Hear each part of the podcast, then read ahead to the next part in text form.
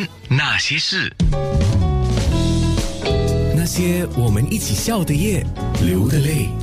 今天上节目的邓如能写生人生，是我今天给这个那些人那些事定的四个字“写生人生”，因为他现在都是全职在画画，嗯，其实他的人生现在都是在写生，可以这样讲，除了摄影就是写生嘛。对，我就其实我我的 人生也是我的我的这个这个写生创作的其一个主要的一个一个一个一个主题跟标题标题。对，那你最近家里的荷花成了你的玩具啊？是因为好像今天早上我就看到面部贴，我早上起来对着我的荷花吃了早餐，我说哇，你要这样让我羡慕吗？对着荷花吃早餐？因为就是说，其实这个荷花跟我的头发一样，就是说我 我在那边大概种打算种荷花种了也是十几二十年了，是最近是长得最好。我想可能是，呃，就是你付出的付出的关系，因为最近是宅在家里没有事情做嘛，所以每天看着它，真的是呃，好像说很温柔的、很小心的服侍它，要水要茶什么都都给它，要吃的什么，所以又又修剪叶子啦，又整理那个东西，变成是说它相相对的，它会回报你一些一些东西。嗯，所以他成了你拍照的模特儿，就是你简直对着他拍，他千姿万态。哦啊，就是因为这个跟我的画画的习惯也是一样，因为好像我画画很好，我是从早画到晚嘛。因为我这个荷花是在我家里，我也是一样，我从从它小看到它大。我第一天我好像我记得有一朵有一有一朵那个那个呃荷花，我看到它的尖冒出水面才五个 mm，第二天它就长到十五个 mm 哦，十五个 cm，所以它每一天长是长十五公分。我就记录它了好好好几天，最后记录到它九十公分的时候。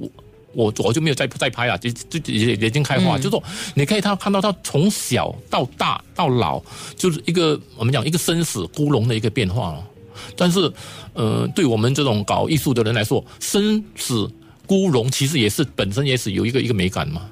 就好像你古人每次说，呃，留得残荷听雨声，所以不管是它开花不开花，没有叶没有花，还是只有叶子，它都有它一定的美，只是说你用哪一种心情跟哪一个角度去切入去享受。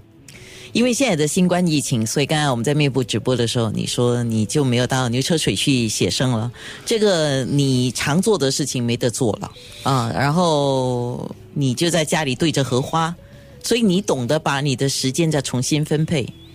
也不是重新分配，就是说，其实这些东西我们本来就是应该做的，只是说没有分配到它。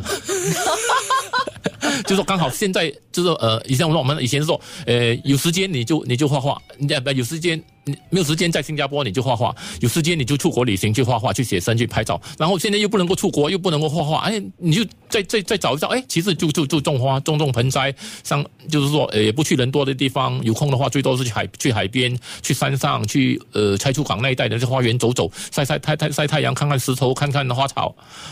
呃。汝能，我可不可以说你是一个很懂得给自己选择的人，或者是说你很懂得呃去选择的人，或者是你懂得要给自己选择的人？我应该是属于那种没有的选择的人，就是因为我们没有的选择，所以我们在我们没有选择的时候，我们就创造了很多选择的机会。当这个没有选择的时间到来的时候，你已经准备好了，已经很多其他的路路让你去走。嗯。你觉得最了解你的人是谁？我自己也不了解自己呗，因为我发觉到人其实是一种多变多多变性的，而且呃也是一种矛盾的。你觉得你是这样，其实你就不是这样。那你觉得你不是这样的时候，你又又会是这样。当你今天讲了一些话，你觉得你永远不会做这件事，过了两年之后，你发觉到你就做做那些你不会永远不会做的事情。所以人生没有一定一个特定的一个所谓一个定局或者一个呃。真正的结果让你预测，你只能够一路走做看做，在不同的地方、不同的时候做出适当的改变。你的太太怎么看你？怎么说你？我的太太唯唯一能够做的最好做的就是支持我吧。那些人，那些事，九六三。